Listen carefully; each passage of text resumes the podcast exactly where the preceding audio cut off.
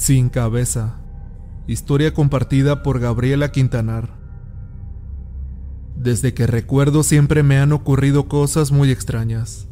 Siempre busco una explicación racional a lo acontecido, con el fin de minimizar el miedo que corre dentro de mí cuando vivo cosas así. Sin embargo, lo que hoy comparto me sucedió en mi adolescencia, aproximadamente allá por el año de 1992. Yo me encontraba estudiando la secundaria en el turno matutino. Diariamente me despertaba muy temprano para alistarme antes de irme. Recuerdo muy bien esa madrugada. Mi casa solo contaba con un piso. A los lados de ella había otras casas. A la izquierda era la casa del hermano de mi abuelo.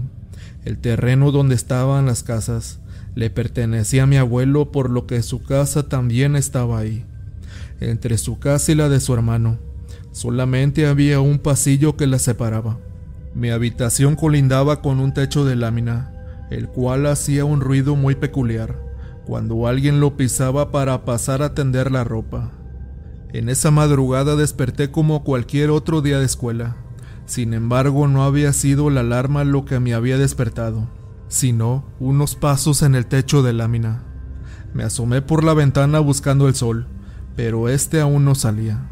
Pensé que aún era muy temprano, pero al ver el reloj marcaba un cuarto para las seis. Escuché de nuevo los pasos y los asocié a un hijo de mi tío Manuel, hermano de mi abuelo. Creía que se había brincado por nuestra casa para poder entrar a la suya. Escuché por un rato más aquellos pasos, pero después poco a poco se fueron. Seguí pensando que el hijo de mi tío ya se había brincado. Tomé mis cosas para irme a bañar. Bajé unas escaleras pues el baño estaba fuera de la casa. Los pasos se habían ido. Sin embargo, el sol aún no salía. Estaba muy oscuro y un olor fétido impregnaba el ambiente. Sentía dentro de mí un impulso que me obligaba a voltear hacia el techo de lámina. Respondiendo a mi impulso, giré mi cabeza hacia el techo y vi un cuerpo de pie, lo cual me llenó de muchísimo terror, pero no más que el que sentí cuando me di cuenta que el cuerpo aquel no tenía cabeza inerte sin moverse ni hacer nada. Solo emanaba unos ruidos de agonía y queja. El miedo que sentí en ese instante me hizo correr dentro de la casa a despertar a mi mamá. Cuando llegué con ella le platiqué todo lo que había pasado y lo que acababa de ver. Incrédula me acompañó hasta donde había visto el cuerpo, y aunque por mucho habían pasado solamente un par de minutos, cuando salí con mi madre ya no había nada, y además por fin el sol había salido. Me miró pensando que lo había inventado todo y me dijo que me apresurara, pues no llegaría tiempo a la escuela. Durante todo ese día traté de encontrarle la lógica a lo acontecido, sin embargo no lo logré. Por muchas vueltas que le diera nada tenía sentido.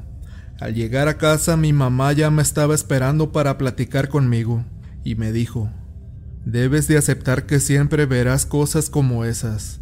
Debes aprender a no temer porque siempre te acompañarán. Historia compartida por la señorita Lucy Ramírez. Amor de madre.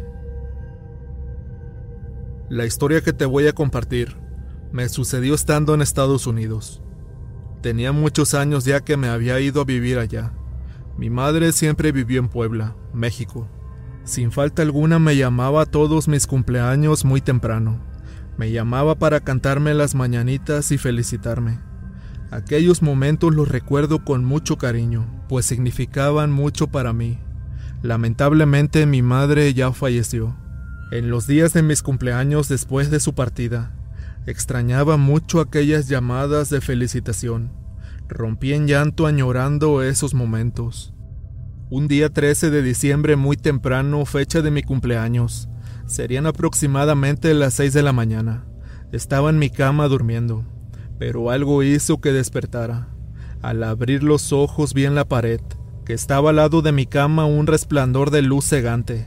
Una luz muy blanca hacía en la pared un círculo brillante, y dentro del círculo pude ver la cara de mi madre sonriendo. Se veía muy feliz pero la verdad es que me asusté mucho. Comencé a rezar y unos segundos más tarde, ella desapareció. Lloré muchísimo por ella todo ese día. recordándola con mucho amor y cariño además de agradecida, pues no cabe duda que el amor de una madre es lo más grande que puede existir. Ella vino a felicitarme y a demostrarme que su amor, aún después de su partida, este nunca acabará.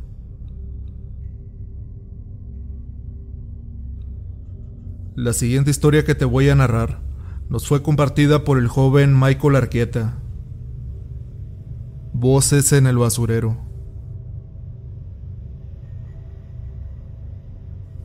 Mi historia sucedió hace ya algunos años atrás, en Grupo Maseca, ubicado en Houston, Texas. Hace algunos años me encontraba laborando ahí. Me ofrecieron empleo en el área de empacado en una bodega. Lo acepté pues la paga era más que en el lugar donde trabajaba actualmente. Además pagaban más horas extras. Llegué con mis nuevos compañeros. Los conocí y todo fue muy bien. Uno de ellos se llamaba Manuel. Yo veía como siempre que él iba a entrar al cooler, una bodega unida a otra que tiene una puerta grande automática, donde todo ahí está bajo refrigeración.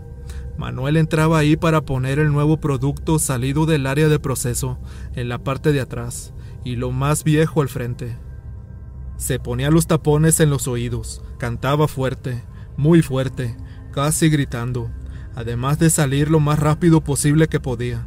Vi cómo esa conducta era repetitiva, por lo que en una ocasión le pregunté que por qué hacía eso, a lo que él me respondió. No hombre mi Mike, ahí me quieren asustar. Escucho como si alguien me hablara.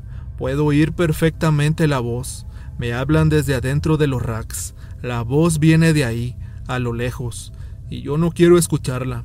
Es por eso que mejor me pongo los tapones y grito. Canto lo más alto que pueda, así no escucho nada. Esto sucedía por la noche, pues Manuel y yo estábamos en el último turno. No había nadie más ahí que él y yo. Por las mañanas había un muchacho llamado Freddy, se abrió una convocatoria para cubrir un puesto en la mañana. Era para el área de recibo. Apliqué y me dieron el trabajo, pero no en el turno que yo lo quería. Me dieron el turno vespertino, que era en un horario de 2 de la tarde a 10.30 de la noche. Lo último que me tocaba hacer era tirar la basura, y algunos muchachos del turno de la mañana me lo habían dicho así. Ellos eran los encargados de recibir los materiales y hacer el inventario. Lo que a mí me tocaba hacer era acomodar todos los productos por fecha, dejando las más nuevas atrás y lo viejo al frente, llevando así un orden. En esta área había muchas tarimas que cuando sobraban se rompían, generando así una cantidad de basura significativa. De ahí el despliegue de mi otra tarea, sacar toda esa basura. Por las mañanas se recibían las visitas de muchos compradores. Por esa razón la empresa cuidaba mucho dar una buena imagen. Noté desde el primer día en mi nueva área que todo estaba perfectamente bien acomodado. Para tirar la basura por la noche había que llegar a la parte de atrás. Ahí estaba muy oscuro. Hacer esta tarea era muy fácil, para que con ayuda del montacargas lo pudieras agarrar y girar para vaciarlo. Era una tarea verdaderamente sencilla. Mientras la estaba haciendo esa noche, Escuché como alguien me hablaba y se burlaba de mí. El ambiente cambió en aquel momento. Se comenzó a sentir mucho frío y se humedeció el ambiente. Durante varios años me ocurrió lo mismo, todas las noches. Sin embargo, nunca dije nada. Nunca tuve el valor de mirar más allá y ver de dónde provenían aquellas voces y esas burlas. Nunca se lo comenté a alguien, ni siquiera investigué si era el único que le ocurría esto. En una ocasión, por la noche, me tocó sacar las medidas de los sillos. En eso estaba, cuando alcancé a distinguir en la oscuridad a una especie de ave gigantesca que aterrizaba sobre los contenedores. Me asusté muchísimo, y de momento lo único que quería era salir corriendo del lugar. Sin embargo, dentro de esos contenedores estaban los sillos que yo necesitaba pues si los compañeros en la mañana tenían mucho trabajo, les iban a hacer falta. Además que si el pedido se cancelaba por mi culpa, la empresa iba a cobrar cargos extras. No podía solo irme de ahí. Me armé de valor y comencé a subir las escaleras. Entonces la imagen del ave se clarificó, y fue ahí donde vi que no era un ave, sino un murciélago enorme. Al ver que yo lo veía, voló hacia atrás de los contenedores donde tantos años tiré la basura. Voló a aquel lugar de donde provenían las voces que me hablaban y las burlas que me hacían. Nuevamente no se lo conté a nadie, todo me lo guardé para mí solo. En esa misma semana, corrieron al muchacho que cubría mi puesto por la mañana. Tomé su lugar y ahora cubría un horario, de 6 de la mañana a 3 de la tarde, como si todas las cosas extrañas vividas no hubieran sido suficiente. Vino ahora lo peor. Alicia, una de las líderes de un departamento, pasó a pedirnos material de empaque para su área de trabajo. Nos dio una lista para surtirla y mandársela. Cuando se fue de la nada, mi primer comentario de manera impulsiva fue, tiene la cara de la muerte en su rostro. Mi compañero José me miró y solo me dijo, cállate, no digas eso. Unos días después a esto corrieron a José y me quedé solo a cargo del departamento. Eran días festivos y había mucho trabajo. Mi puesto, el turno vespertino, que semanas atrás había dejado, aún no era cubierto, por lo que tuve que doblar turno. Era mucho trabajo, entre recibir el material, acomodarlo y meter todo el sistema. Organizar todo era mucha responsabilidad, y aparte de todo eso, tenía que tirar de nuevo la basura por la noche. De nuevo escuché la voz que me hablaba, y esta vez era más fuerte que las anteriores, ya que estábamos en días festivos. Tuve mi descanso los días que cerraban la planta, pero recibí la llamada del gerente, quien me pidió que por favor fuera a la planta y revisara los sillos, pues quería saber si con los que teníamos serían suficientes o necesitaba hacer un nuevo pedido. Me ofreció pagarme dos días enteros a cambio de ir media hora ese día. Entré y para irme más rápido, me subí al montacargas. Mientras iba de edificio en edificio, vi claramente a Alicia. Estaba recargada en un pilar. Me miró con una sonrisa burlona. El ambiente se sintió de un momento a otro muy frío. Se sentía una pesadez. Me asustó mucho y me dio mucha desconfianza. De regreso decidí no pasar por ahí para no verla nuevamente.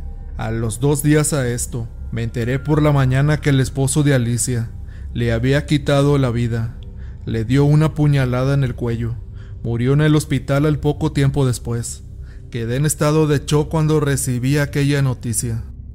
A los pocos días de la muerte de Alicia, por poco le quito la vida a un supervisor. La falta de personal me tenía muy estresado y trabajando todo el tiempo lo más rápido que podía. Iba manejando el montacargas muy rápido. Poco faltó para que prensara al supervisor contra los racks. Lo que me dijo segundos después a esto me dejó helado. Sus palabras fueron, Qué bárbaro mi Mike, vi la muerte en tu rostro. Ese fue el día en el que decidí renunciar a ese trabajo. Busqué desarrollarme en otra compañía, en la que no tenía que estar soportando los sustos o maldición que ahí se viven. Juego peligroso. Hola, mi nombre es Estivalis Hoy les quiero compartir mi historia, con la idea de que pueda servir como una gran advertencia. Por el año de 1988, en el lugar de donde yo soy originaria, se puso muy de moda la tabla Ouija. Mi madre en poco tiempo compró una y la llevó a casa. Al poco tiempo de tenerla, mis hermanas, mi mamá y yo nos hicimos adictas a jugarla. Pasábamos horas y horas jugando, haciendo preguntas de todo tipo. La tabla siempre nos contaba cosas increíbles, lo que solo fomentaba nuestro interés y curiosidad. En esa época una de mis hermanas salía con un chico que era guardia civil. Seguíamos jugando cada tarde, cada día. A los pocos días el ambiente en nuestra casa se había tornado muy tenso y se sentía una carga de energía impresionante.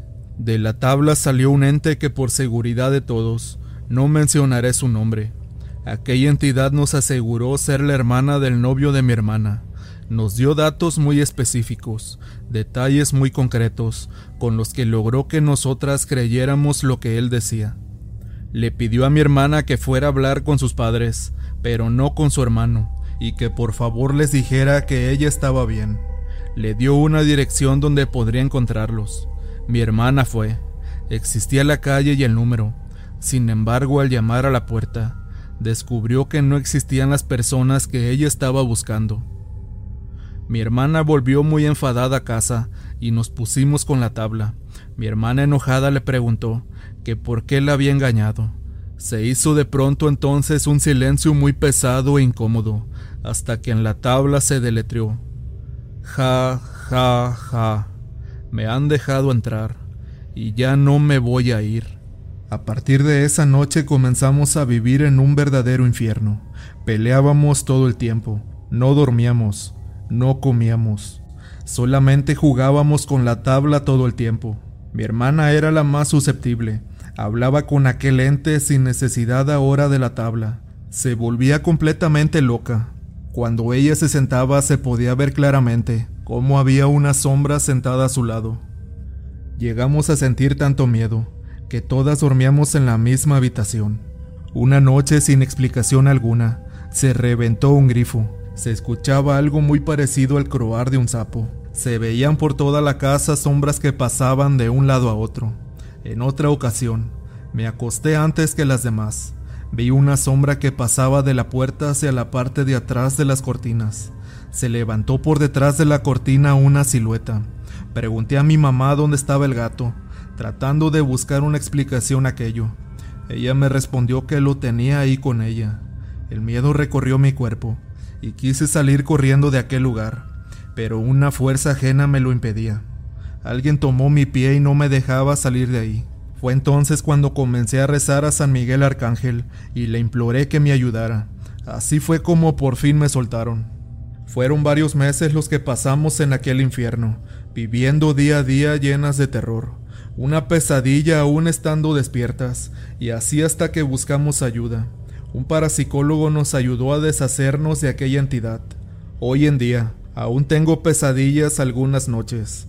Solo espero que nadie más tenga que pasar por lo mismo que nosotras pasamos. La primera vez que vi al diablo. La experiencia que te voy a compartir hoy me sucedió hace cuatro años ya, en el estado de Hidalgo, México. En una madrugada fría, pude ver cara a cara al mismo diablo. Era el mes de diciembre. Aquí en el estado de Hidalgo se acostumbra mucho que en esas fechas se hagan muchas fiestas, fiestas grandes de 15 años o bodas. Comúnmente las fiestas son muy buenas y duraderas. Empiezan a eso de las 9 de la noche, para terminar a eso de las 2 o 3 de la mañana. En esa ocasión estábamos invitados mis hermanos y yo. Llegamos un poco más tarde de lo normal, a las 10 de la noche. La fiesta era en un lugar llamado El Potrero. Para llegar a ese lugar, teníamos que pasar por un árbol gigante. Este árbol hace bastante sombra, tanto así que se traga por completo la luz. Este se adjunta con los árboles del monte. La gente que vive por ahí dicen que en ese árbol se practica la brujería. Y no cualquier tipo de magia. Es magia negra. El lugar está maldito. Mucha gente cuenta que ahí mismo se aparece el mismo innombrable. A mí particularmente, mis amigos del colegio me lo habían contado en más de alguna ocasión. Pasar por ahí daba mucho miedo. Me encontraba disfrutando ya de la fiesta junto con mis amigos. Debo recalcar que el lugar donde estaba la fiesta se encontraba poco menos de dos horas de Pitahaya, el lugar donde yo vivía. Estuvimos tomando, bailando y disfrutando mucho. Me distraje tanto pasándola también con mis amigos, que para cuando me di cuenta, ya habían pasado muchas horas. No encontré por ningún lado a mis hermanos, y tampoco veía a nadie conocido de mi pueblo. Vi qué hora era, y eran casi ya las dos de la mañana. Me puse muy nervioso por no haber encontrado a mis hermanos. Pensé que ya se habían ido a la casa y por eso no estaban ahí. Algunos de mis amigos se dieron cuenta de esto y me decían que ya era muy tarde para irme solo, que mejor me quedara a dormir en alguna de sus casas. Agradecí su amabilidad, pero sentía muchas ganas de irme para mi casa. Tengo que aceptar que toda la vida le he temido la oscuridad de la noche. Por esta razón, Convencí a uno de mis amigos de irse conmigo. Él solo me pidió a cambio unas cervezas, pues nos esperaba un largo camino. Salimos con nuestros celulares en la mano, para iluminar el oscuro sendero, Íbamos caminando mientras tomábamos y platicábamos de todo y de nada. Todo bien y tranquilo hasta que llegamos al dichoso árbol. Él se dio cuenta que tenía mucho miedo y me dijo, Tú tranquilo amigo, no pienses en cosas malas, ni en lo que se cuenta de este lugar. Yo asentí con mi cabeza y le dije que no había ningún problema. Seguimos caminando hasta que llegamos frente a aquel árbol.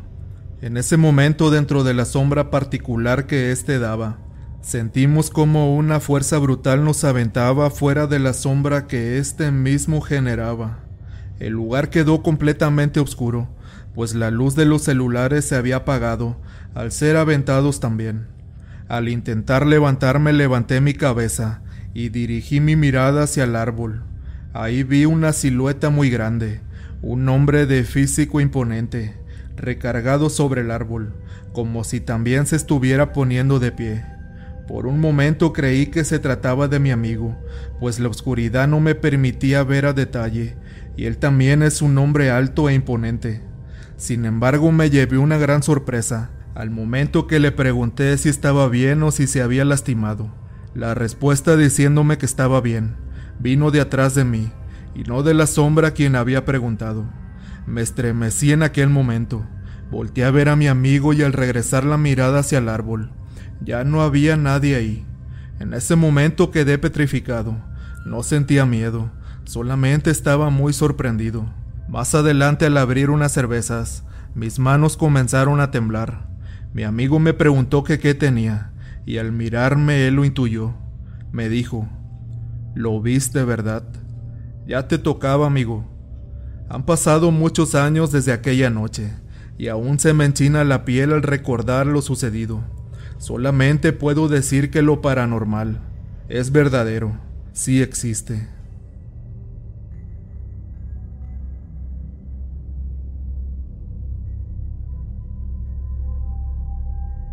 Esta historia que te quiero compartir el día de hoy, la viví en carne propia hace muchos años ya. Inicia por los años setentas. Mi familia y yo vivíamos en Naucalpan, Estado de México. Mis padres, mis tres hermanos y yo. Vivíamos en la casa de al lado de mi tío Jorge, quien vivía con su esposa y sus hijos. Su esposa era una mujer muy peculiar, que además resultó ser muy coqueta. Engañó a mi tío Jorge con un vecino de la colonia, a quien se le conocía como don Gavino. Pero por alguna hazaña del destino, mi tío Jorge se enteró de la infidelidad de su mujer por lo que le propició una golpiza memorable. Mi tía muy enojada pensando que mi mamá, conocida por todos como Doña Nacha, había sido quien la delató, fue a reclamarle y además la agredió. Derivado de toda esta problemática, mis tíos se mudaron de ahí y le vendieron su parte de la casa a mi papá. Es aquí cuando comienza la parte más turbia de la historia. En la casa de al lado donde vivían mis tíos, se escuchaban cosas muy extrañas. Algunas veces se oían cómo caían unas canicas y rodaban por el piso. A cualquier hora del día se escuchaba cómo se azotaban bultos por la casa. Los cuartos se quedaron vacíos por muchos meses. Mi papá, que se llamaba don Manuel, era un hombre muy trabajador que todo el tiempo luchaba por sacar a su familia adelante. En ese tiempo contaba con dos trabajos, él trabajaba en una fábrica de gelatinas. En esa fábrica le iba muy bien. Tenía una buena paga, con ayuda de su buen salario. En nuestra casa montó un taller pequeño de herrería.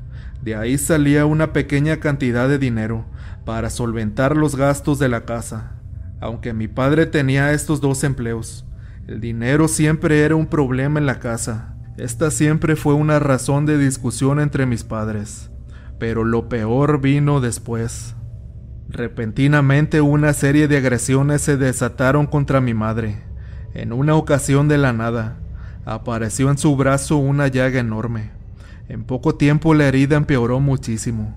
Se veía la carne viva en su brazo. Después el hoyo de la llaga. Era tan grande que se podía ver su hueso. Los médicos estaban muy sorprendidos del avance tan rápido en su herida. Le recetaban diversos antibióticos y medicamentos para ayudarle a sanar. A los pocos días la herida emanaba un olor muy fétido, como a podrido. Un buen día mi papá llegó con un medicamento, que le habían recomendado en un frasco, que vació directamente en la herida de mi madre. Ella solo gritaba desgarradoramente del dolor tan grande que sentía. Con esta acción por fin se pudo terminar con esa llaga incurable, pero las agresiones siguieron. En días posteriores a esto, diferentes cosas le pasaron a mi madre. Un día amaneció con el vientre muy inflamado. Era muy sorprendente pues su tamaño era verdaderamente considerable. En otra ocasión al llegar la mañana, se levantó con la cara irreconocible de lo hinchada que éste estaba, como si se hubiera intoxicado. Otra más cuando iba caminando a casa de mis abuelos, y de la nada se cayó al suelo. No se podía levantar pues no contaba con la fuerza en sus piernas para poder sostenerse. Y así un sinfín de enfermedades más, que venían sin ninguna explicación, y llegaban antes de terminar la otra. Mientras tanto en casa, también ocurrían cosas muy inexplicables. Una de las cosas que más recuerdo pasó un día cuando mis hermanos con los que compartí habitación se levantaron antes que yo. Me quedé solo y estaba acostado en mi cama, cuando de repente sentí como alguien o algo me dio un golpe en la cabeza muy fuerte. Otra de las cosas que pasaba es que sobre los tabiques de la pared de la casa se formaban caras muy horribles, y así muchas cosas más. En fin, volviendo a lo de mi madre. Ella pasó una muy mala época. Sufría mucho todas estas agresiones, pero gracias a Dios pudo vivir muchos años más y llegar a conocer a sus nietos. Una señora que vivía muy cerca de la casa, a la cual le llamaban Doña Lupe, le dijo a mi mamá que toda la maldad la había dejado mi tía. Dos vecinas más concordaron con Doña Lupe y le hicieron a mi mamá y a la casa una limpia.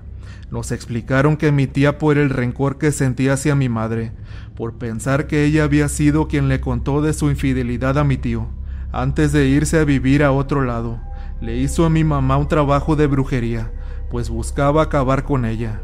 No lo logró pues mi madre logró vencer el mal, y así vivir muchos años más.